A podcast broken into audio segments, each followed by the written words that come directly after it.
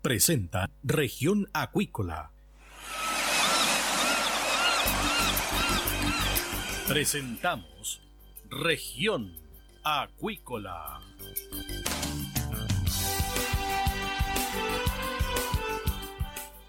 Escuche desde ahora todas las novedades de las principales actividades económicas de la región de los lagos y con las voces de sus protagonistas. Región Acuícola es un programa producido por Radio Sago de Puerto Montt, 96.5 FM y transmitido a través de la red informativa del sur. SIBA, Ciencia Aplicada en Acuicultura. Contamos con un capital humano avanzado y equipamiento especializado. Nuestro compromiso, entregar confianza y calidad para una acuicultura sustentable. SIBA, Centro de Investigaciones Biológicas Aplicadas. Visítanos en www.siba.cl. Escuche todos los domingos desde las 12 horas Recuperemos Chile. Recuperemos Chile. Un espacio de ciudadanos que busca retomar el país de todos. Recuperemos Chile, el valor de las ideas.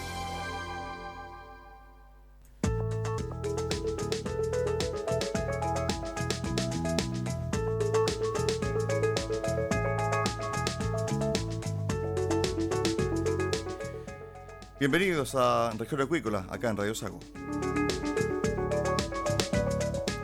Día lunes 29 de agosto. Y ya tenemos a nuestra siguiente invitada en línea. Mañana, el programa de investigación pesquera de la sede de Puerto Montt de la Universidad Austral de Chile, en conjunto con el Instituto de Fomento Pesquero IFOP y la Universidad San Sebastián, van a liderar el primer taller de expertos sobre la anémona del género Metridium senile. Esto ya lo habíamos tratado acá en el programa. Es un tremendo problema especialmente para los pescadores de erizo. Dentro del programa, que comienza a las 15 horas, va a estar la doctora Brenny Hauserman. Espero que lo haya pronunciado bien, doctora. Bienvenida acá a Región Acuícola de Radio Sago. Y ya lo había comentado, lo habíamos eh, mencionado acá, el programa ya había contactado a un especialista y nos había un poco hecho la radiografía de esta anémona que está invadiendo grandes hectáreas de mar, ¿cierto? Y está produciendo que el erizo se vaya arrinconando. ¿Qué tal, doctora? Muy buenas tardes. Buenas tardes. Muchas gracias por invitarme. Doctora, bueno, esta anémona, ¿cómo se pudiese definir? ¿Cómo se pudiese también un poco caracterizar? Bueno, es una, una anémona de mar que em, está introducida al sur de Chile. Originalmente es del hemisferio norte y hicimos ya estudios genéticos y sabemos que la población, por lo menos de la Patagonia Central, es del Pacífico Norte, es, introducido. Así es una anémona que no pertenece aquí en esta región y por eso, como todas las especies invasores, muchas veces de repente aumentan mucho su, su abundancia, como hizo el metridium. El metridium en el año, hasta el año 2015, por ejemplo, no estaba en la Patagonia Norte, nunca lo hemos visto, estaba solamente en la Patagonia Central. Y empezando en estos años, em, cada año fue algo más, y, pero entre los años 2017 y hoy día, de repente aumentó la cantidad de metridium en varios lugares que está formando ahora alfombras y cubre el fondo. Así los últimos par de años vimos una explosión de la población. Doctora, cuando esta anémona, que es una especie invasora, está cubriendo el fondo, ¿cierto?, de algunos sectores de la región de los lagos. ¿Qué es lo que producen otras especies? Em, bueno, e, el problema es que, que, no sabemos la razón por qué está aumentando tanto ahora, pero sí es, un, es una competencia para las demás especies, obviamente. Y una vez, eh, eh, em, la ventaja de esta anémona es que puede em, reproducirse en forma asexual, por um, laceración pedal se llama. Son básicamente pequeños trocitos de la, del discopedio que cuando la anémona se mueve un poco lo deja atrás y de esto crece una nueva anémona completa. Y de esta forma son capaces de colonizar áreas limpios muy rápidos. Así lo hemos observado que son especialmente en áreas donde, por ejemplo, se limpió el fondo, se sacó los choritos o se sacó los erizos, cuando hay áreas libres, que el metridium es rápido en colonizarlos.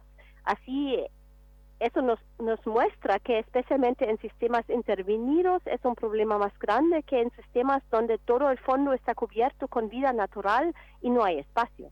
Respecto a su depredador natural, ¿existe en Chile o se está trabajando en ello? Bueno, hay, hay una nudibranjo, la Aeolidia, quien, quien come de repente a Mitridium, pero estas cantidades de Mitridium es imposible um, tener bajo control con un depredador, todavía menos con un nudibranjo, porque ellos son más bien sazonales también y nunca pueden haber en estas cantidades. Así, eso no, no es una solución muy viable. El, el mitridium es un problema en, en muchas partes del mundo y hasta hoy yo no escuché de una solución para eso. El problema es que, que este tipo de especie, si son tan buenos en colonizar y, y si se reproducen de esta forma, si uno podría sacar todos, siempre quedarían restos y vuelven a crecer muy rápido. Así no es una especie que que es controlable. En realidad es un, una de las especies más difíciles para manejar. Experiencias internacionales de manejo de esta anémona metridium. ¿Se ha conseguido erradicarla? ¿Cuál ha sido la fórmula? ¿Cuál ha sido la forma? Pero, en definitiva, ¿esto se puede aplicar en Chile o recién se está en etapa de estudio? estamos recién empezando a ver el tema, cómo se podría hacer. Por eso tenemos este taller donde está invitado el Jim Carson, el especialista mundial de especies invasoras.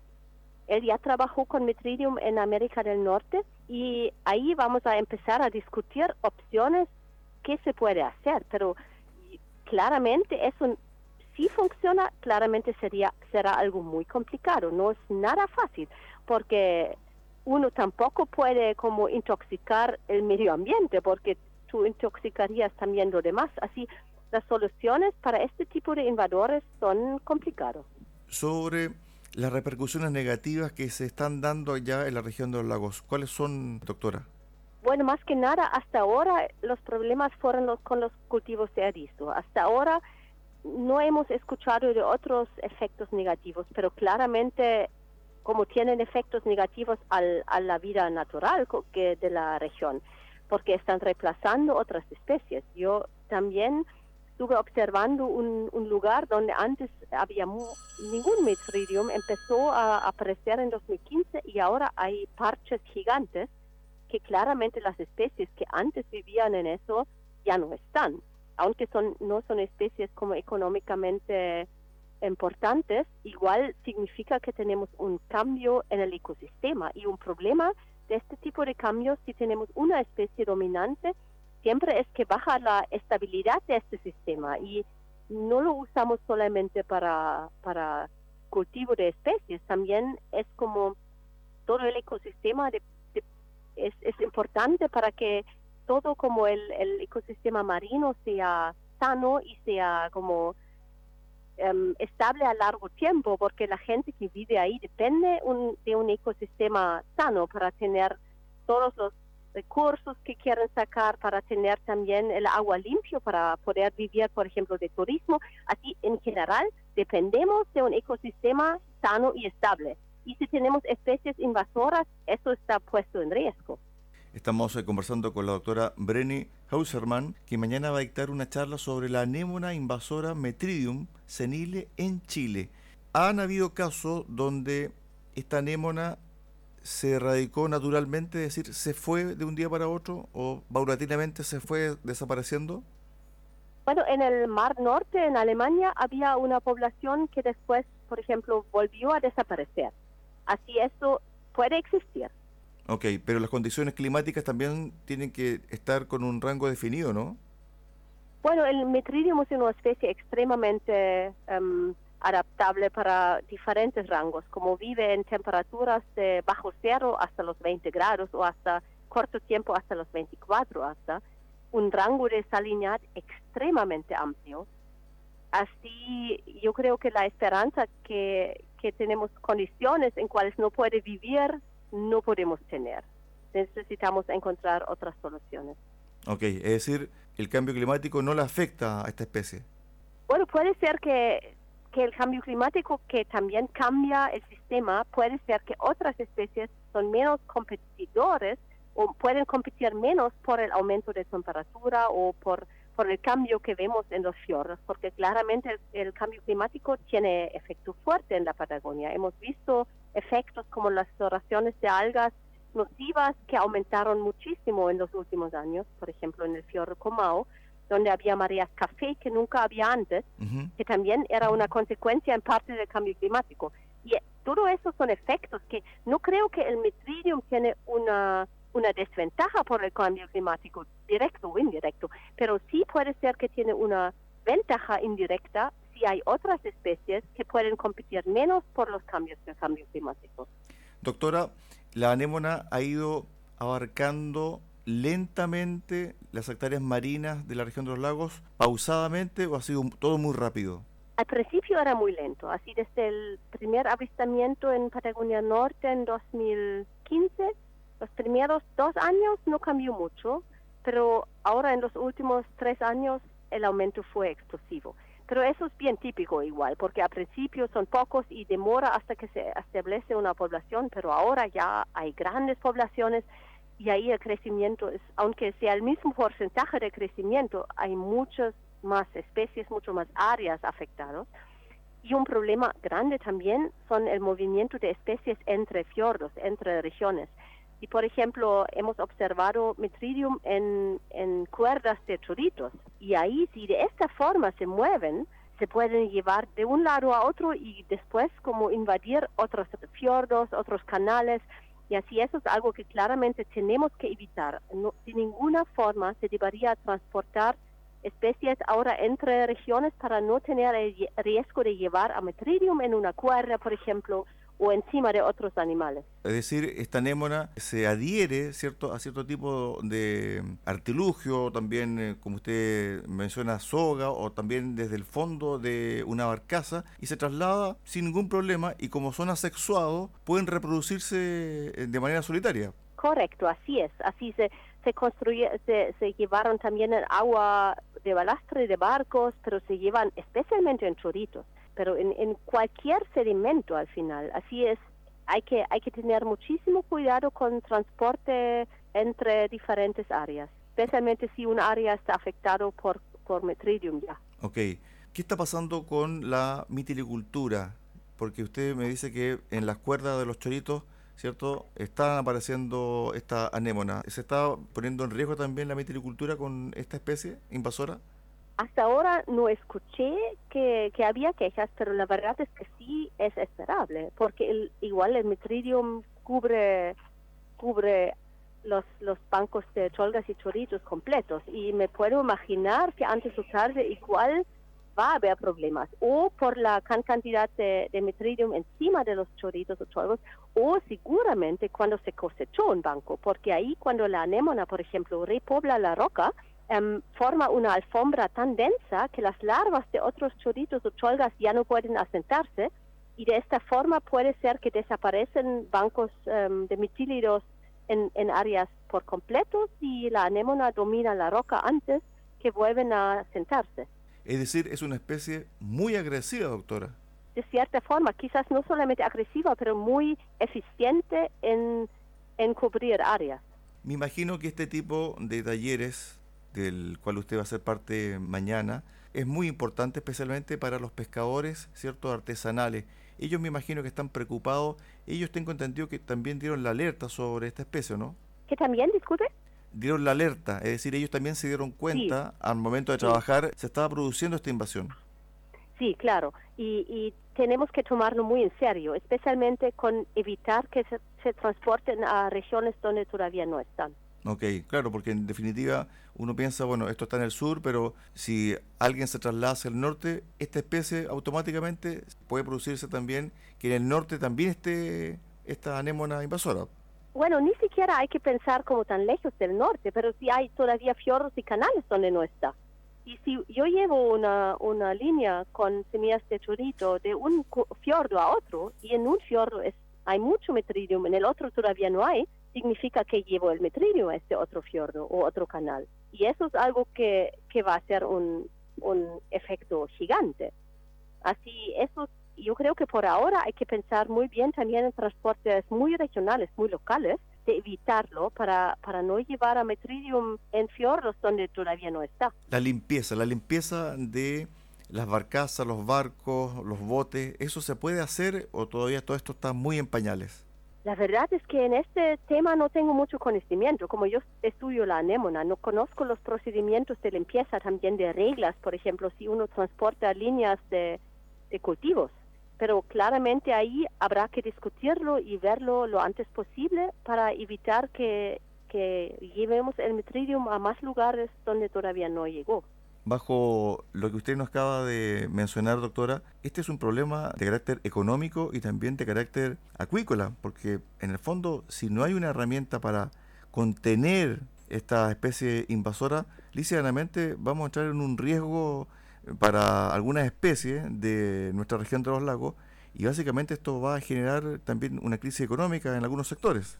Claro, eso, eso claramente es el caso y por eso todavía más importante, hay que volver a repetir que dependemos del mar que como un ecosistema sano y necesitamos cuidarlo y ver que esté en buen estado porque estas invasiones generalmente también son señales de que el sistema ya no es tan estable y robusto como era originalmente, porque estos invasores generalmente aprovechan de, vacíos, de, cambios. Y, y, así, para, no va a ser la, última invasión que tenemos. Hay más, eh, eh, las invasiones son un tema de problema mundial y todos los ecosistemas en el mundo tienen este problema y ahí tenemos que pensar muy bien cómo cuidar nuestros ecosistemas para minimizar los riesgos que tenemos por, por, por ejemplo, invasiones, por el cambio climático. Ahí dependemos de, de resiliencia de un sistema que solamente tenemos cuando es un sistema sano. Finalmente, cuando ustedes le han entregado datos antecedentes a James Carlton, que es el especialista en esta materia a nivel internacional, ¿qué les ha dicho? Hay que tener paciencia, eh, se replican, ¿cierto?, este tipo de situaciones en otras partes del mundo, lo que ocurrió en Chile o lo que está ocurriendo en Chile también ha ocurrido en otras partes del mundo, ¿es similar los casos? Sí, claro, son cosas que ocurren en todo el mundo y queremos discutir mañana también con un colega de Argentina para ver cómo se desarrolló Mitridium en Argentina, porque también está introducido ahí y ahí hasta lo tienen de por lo menos dos eventos de, invasión, porque tienen especímenes que parece que vienen del Pacífico Norte y otros vienen del Atlántico Norte. Así tenemos que como hablar con la gente en otros lugares, qué experiencias tienen, cómo manejar el tema para desarrollar una estrategia. Lo importante, doctora, es que esto va dirigido especialmente a los buzos y pescadores artesanales de las localidades de Maullín y Carelmapu que se han visto afectados por esta anémona. Sí. Eso es muy importante porque en el fondo ellos también tienen que conocer todo el proceso y estar también atentos a cómo la ciencia va desarrollando y va investigando y también le tienen que entregar a ellos cierto cierto tipo de respuesta porque en el fondo ellos también están bajo una situación totalmente desconocida.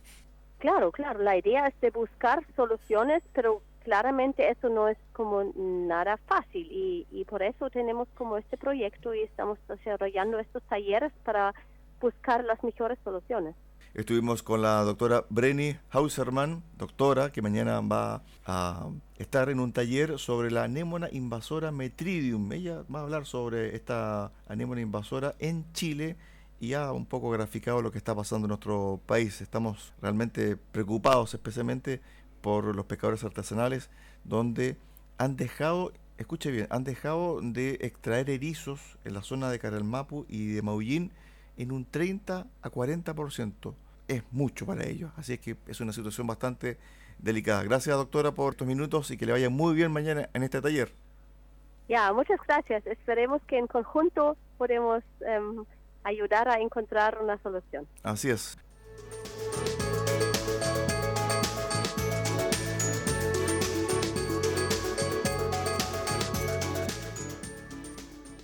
De esta forma llegamos al final del programa del día de hoy acá en Región Acuícola. Los esperamos mañana a contar de las 13.30 horas en el 96.5 FM de Radio Sago, en Puerto Montt. Que usted tenga una excelente tarde.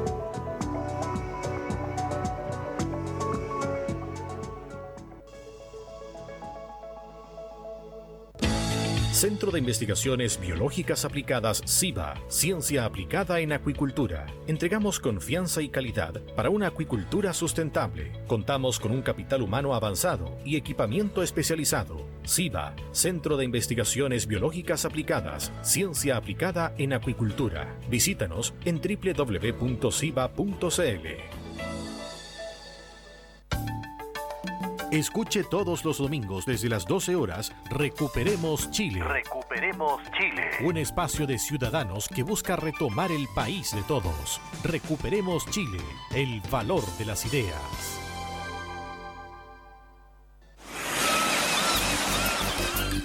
Hemos presentado Región Acuícola. El acontecer de las actividades económicas que dan vida a la región de los lagos y las voces de sus protagonistas en el más completo resumen noticioso. Región Acuícola es un programa producido por Radio Sago de Puerto Montt, 96.5 FM y transmitido a través de la Red Informativa del Sur